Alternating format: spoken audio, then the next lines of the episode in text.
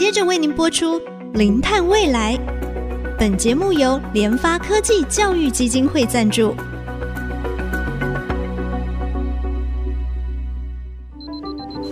前瞻能源新方向，以科学与科技迈向近零碳排，智慧永续，与您一同开创零碳未来。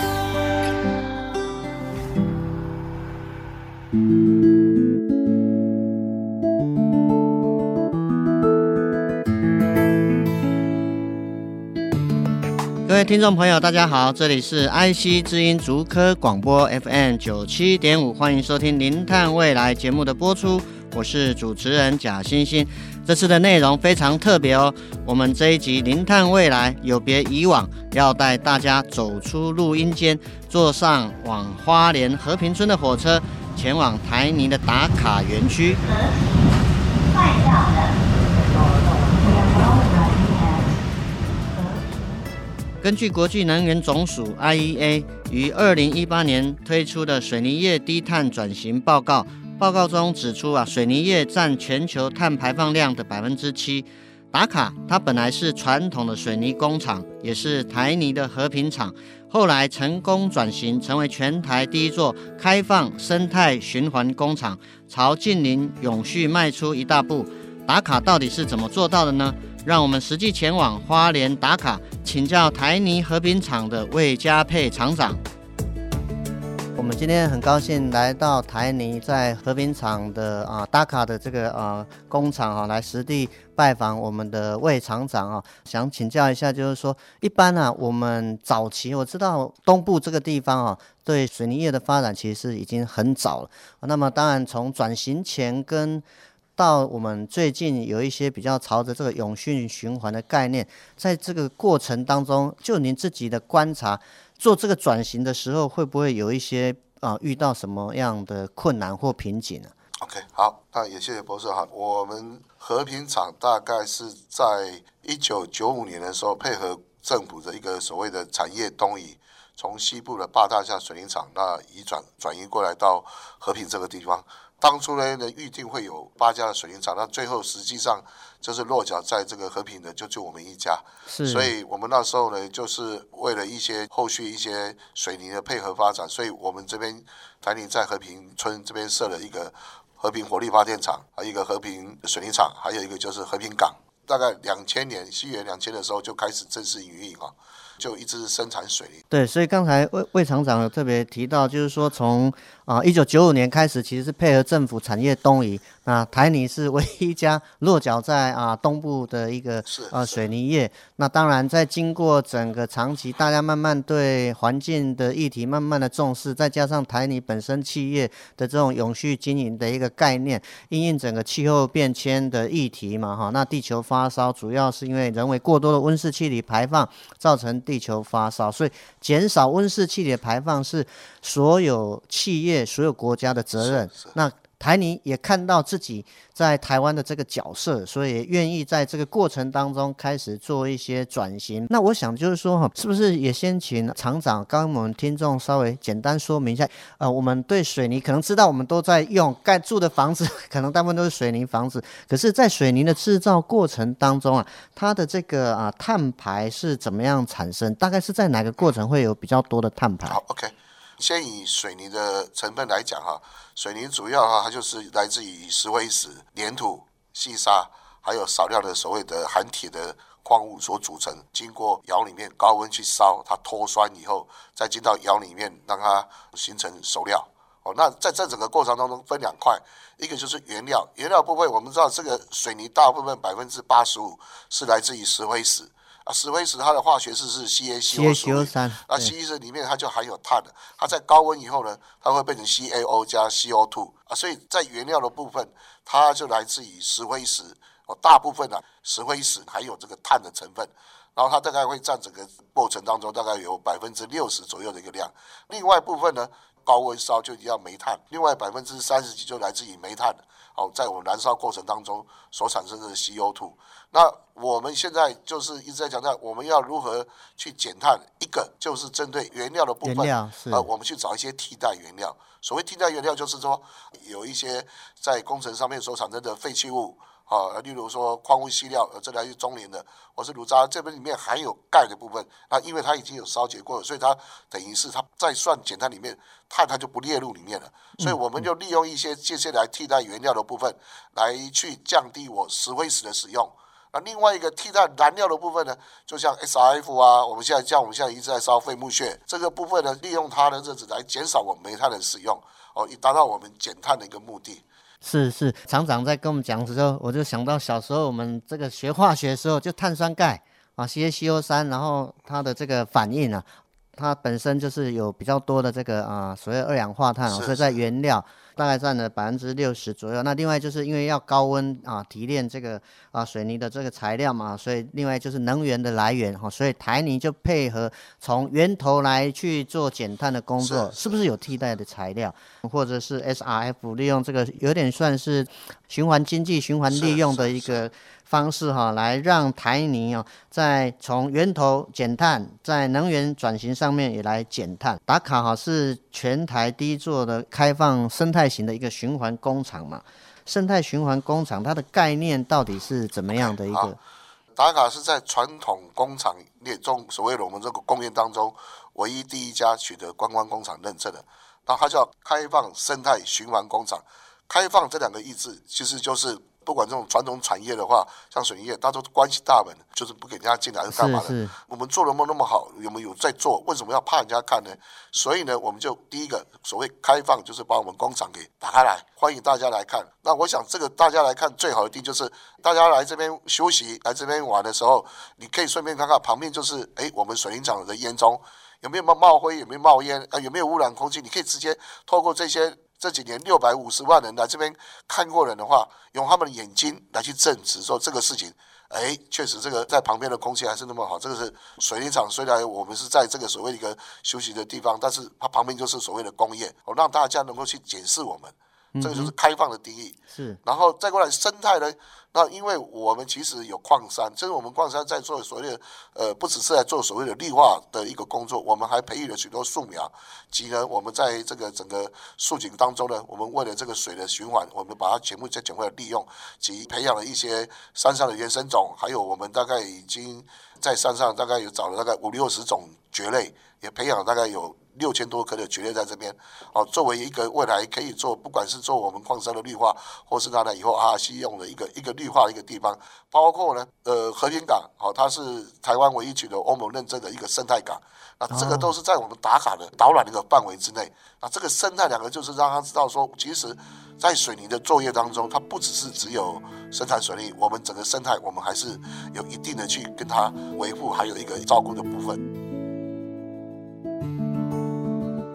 魏厂长刚刚跟我们提到了打卡是港电厂三合一的循环经济，包含了生态港、电厂、水泥厂，都在打卡的导览范围里。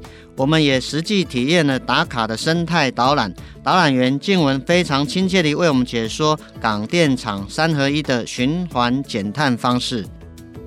好，哎，所以今天要先带我们到打卡这边哪一个地方做首站的一个？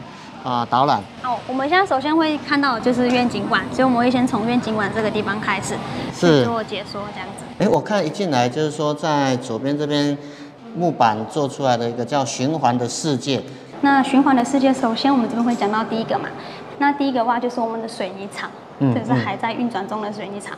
那第二个的话就是我们的环保电厂，环保电厂，环保电厂。再来的话就是我们的和平的生态港。嗯，对，那这三个地方其实一般来说，每个厂区会产生出一些废弃物在做运用，所以我们的这三个厂区所排放的出废弃物，我们会共同互相在运用。简单来说，就是不会有废弃物从这三个厂出去外面。嗯，所以我们的公司也在二零一九年获得了亚洲国际的创新奖。哦，对，所以嗯、呃，像我们脚踩的是水泥，水泥，那我们基房子跟桥梁都是用。水泥也是水泥，对，那对，其实它水泥就是用水泥去做，所以原水泥的最基本的原料就是石灰石，嗯，对，那也刚好对应到花莲的一些矿脉，就是含有丰富的石灰石跟大理石层面的矿脉，所以是我们就是生产出这个石灰石，嗯，所以我们就是公司呢在生产水泥厂的时候，我们在矿山上面会有开采我们的石灰石，然后把我们的石灰石到水泥厂做运用以外。剩下的部分的石灰石会到我们的电厂环保电厂做使用。嗯、那为什么是环保电厂？那这一座电厂它其实是一座火力发电厂。那一般的火力发电厂它其实是在燃烧煤炭的部分，烧煤，对，烧煤的部分。那其实呃，简单比喻来说，家里有烤过肉嘛？那我们烤肉上面是不是会有一些烟气？那下面会有一些碳炭。对，嗯、就是烧完的木炭。那这一座就是火力发电厂，它在燃烧过程上面会有一些专有名词叫做硫氧化物。对，硫氧化物。那底下会有一些碳，那它就是简称我们的这个电厂里面所排放出的废弃物。那刚才有提到说，废弃物是不是可以运用？水泥厂里面会产生出一些石灰石，那我们部分的石灰石会到电厂去做这个脱硫的部分，就是把我们的硫氧化物利用最天然的方式，石灰石去捕捉它，把它捕捉下来，它就会变成脱硫石膏。那这是比较一个专业的名词。那我们这些排放出来这些碳，我们会百分之百回到水泥厂去做水泥的替代原料跟替代燃料做使用。嗯嗯。对，所以其实水泥厂跟我们电厂它达成了一个废弃物在运用的方式以外，我们的生态港它最主要就是去做这个运输的部分。对，所以我们的电厂它需要用到燃煤部分，就是从我们的那个港口透过船运运送进来，然后我们水泥厂跟电厂所产生出的一些水泥成品、制成品，会透过船运运送出去。嗯，对，所以是我们呃算过说，陆运比船运减少大概二十倍的碳排放量，嗯，这么高，所以几乎都是利用船运去运输这样。对，所以我我看我看他这边有写，就是说我们。台泥在和平这个地方，就是港、电、厂，三合一的循环。我们先休息一下，等一下再继续跟着林探未来的脚步，一起实地走访台泥的打卡园区。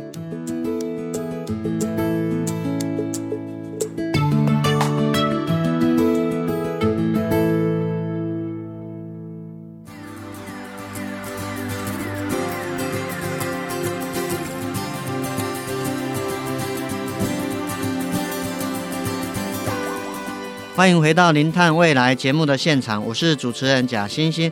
我们继续带大家一起逛逛位于花莲和平村的台泥打卡园区。跟着导览员静文的脚步，我们注意到园区内的太阳能板是用装置艺术的方式来呈现，叫做 Smart Flower。是，哎，它发太阳电板是，哎，我们旁边这个吗？那我可以介绍一下朵花。哦，这个看起来是花的造型啊。对。这三朵花它其实有一个名称，Smart Flower。哦，Smart Flower。对，然后它其实是东亚第一座大型户外发电及装置艺术。对，然后也可以这么近距离看到太阳能板的地方。嗯嗯。对，那我因为我相信大家家中的一般的太阳能板，太阳能板看起来没有那么漂亮，就是方方块 那个方方的。也是在屋顶上，对，就是没有办法这么近距离这样子看到。对，然后其实它最主要为什么聪明，就是因为它会随着它会随着太阳在转吗？对。然后风跟雨太大，它会自己自动像扇形一样锁起来。哦。对。是。然后它吸取的电量就是我们就是提供到我们的慢充。嗯嗯。慢充这边。那我们底下其实就是结合我们自己子公司的这个元能科技设备啦。对，就把它的电储存下来去做供应。哦，是是是。和平花。所以这个是 Smart Flowers 哦，它会随着这个太阳呃的角度。然后做旋转，啊，当然也会随着如果下雨的话啊，它的扇这个花就会好像收起来，对，像扇形一样。对，我看到这个外在的一个造型，真的像一朵花，不是我们一般听众朋友可能在外面看到那种屋顶型啊，或是鱼电共生型那种。看起来就是透明啊，透明一块，好像贴着玻璃的正方形或是长方形，对。然后我们这个是装置装置艺术，装置艺术，对对。对，当然它不只是一个装置啦啊。那另外，其实它实际上也有它的这个发电的太阳能，也有供给到刚才我们看到的这个慢充桩，嗯，是。从这边我们可以看到打卡对于生态永续减碳的用心。刚才导览员静文提到台泥旗下的子公司啊，储能设备，台泥打卡的魏家沛厂长也跟我们谈到，绿能是打卡的愿景。然后我们现在呢，公司在意大利有一个子公司，就是 Nova 结合在一起，它是专门做电池的。那所以说，我们这边呢，已经在今年的年初完工了十枚的储能设备。哦，储能。那这个已经跟台电就是已经上线并网了。然后这个呢，就是我们现在所说的 ED-REC，就是提供这个稳定的电、稳定的电流输送。我我想这个就是一步一步走来。其实台泥我不能说它是转型，而是它多元化的，现在朝向绿能这一块，很有可能绿能的营收会大于水泥业。会传统。对，对大于传统水泥，但是。我们的根是以以传统水泥而上来的，那这些种种都是为了减碳工作。我想未来二零五零年要达到这个净零排放，对哦，我想不只是我们台泥的一一个目标，也是应该是全世界上所有人大家的进行的目标。而要往这边走的话，就一定要有一个步伐，有一个一步一步的迈进，而而而不是只是望着。所以我们现在其实就是一步步的希望朝这边走。是是。是在和厂长交谈的过程中，除了提到台泥稳健迈向零碳的努力，魏厂长也很强调公开透明，要把工厂排放的相关资讯清楚明白地让在地居民和游客知道。除了让大家知道打卡对环境的努力，也有助于与乡里之间的沟通，减少大家的疑虑。所以我们在园区内可以看到一个大荧幕。叫做台泥和平厂监测数据公开平台，把目前工厂所有的排放数据用图表的形式清楚地呈现在荧幕上，请大家跟着我们看看上面到底写了些什么。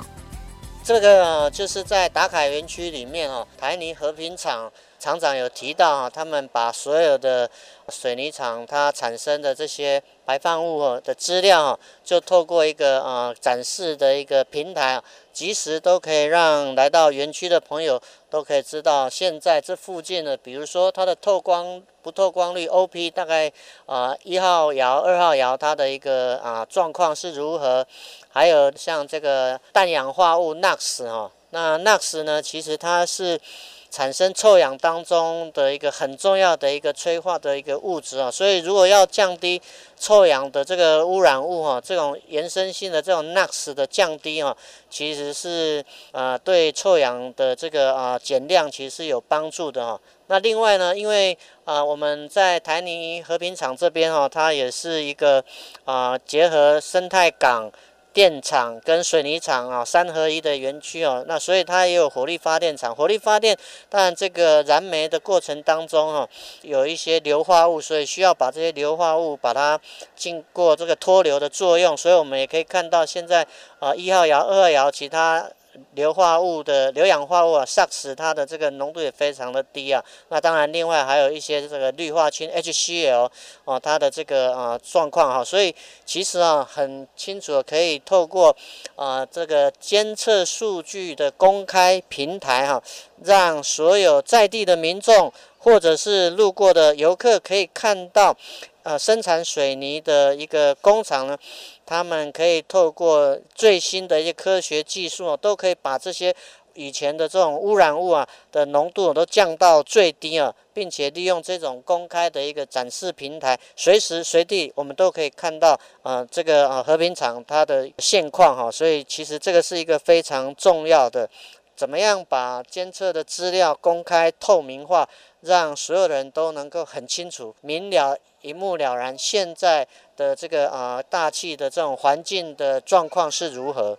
呃，其实以前啊，就是我们。在火力发电的过程当中啊，一有一些工厂，它如果没有很彻底的进行这个脱硫的过程的话，因为其实那个要投入一些成本哦，所以就常常会造成火力发电出来的这个污染物啊，它有很多的这个硫氧化物啊，SARS。那硫氧化物呢，它是我们常常听到的这种会下酸雨一个污染物啊。那这个酸雨下下来，其实不只是影响环境，其实它对土壤、对河川的影响也是非常的大哈。那么现在啊，政府已经有要求一些火力发电厂，它一定要有这种脱硫的过程。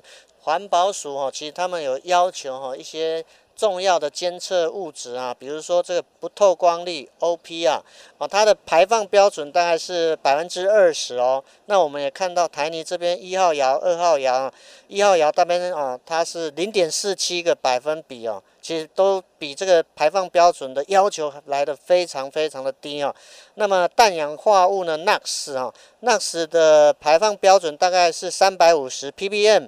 那么我们可以看到一号窑这边大概接近。啊，一百八十左右啊，这个数值随时在跳动。二号窑这边大概是三点三个 ppm，硫氧化物的这个排放标准大概是一百个 ppm 哦。那我们可以看到一号窑这边哦，几乎没有所没有这个啊 SOx 的这个排放啊。二号窑大概是零点零五。像这个 HCl 哈氯化氢啊，啊，它排放标准是八十个 ppm 哦，那我们可以看到几乎都没有啊硫氧啊这个 HCl 的这个排放啊。另外还有一些重金属啊、铅、镉、汞的排放标准哦，其实在这边我们都可以看到台泥厂这边哦，比环保署要求的排放标准都来得更低啊。今天的节目就先进行到这里，感谢大家的收听。下周我们会继续带大家在打卡园区逛逛，继续看看他们怎么减碳，怎么为地球永续尽一份力。我们的节目除了可以在 IC 之音官网听到，也已经同步在 Apple Podcast、Google Podcast、Spotify、KKBox 等上线。欢迎搜寻“零碳未来”四个关键字，并且记得按下订阅，才不会错过我们每一集精彩的节目。我是主持人贾欣欣，我们下周同一时间我们再会。本节目由联发科技教育基金会赞助播出，联发科技教育基金会邀您一起响应近零碳排，以知识驱动更好的未来。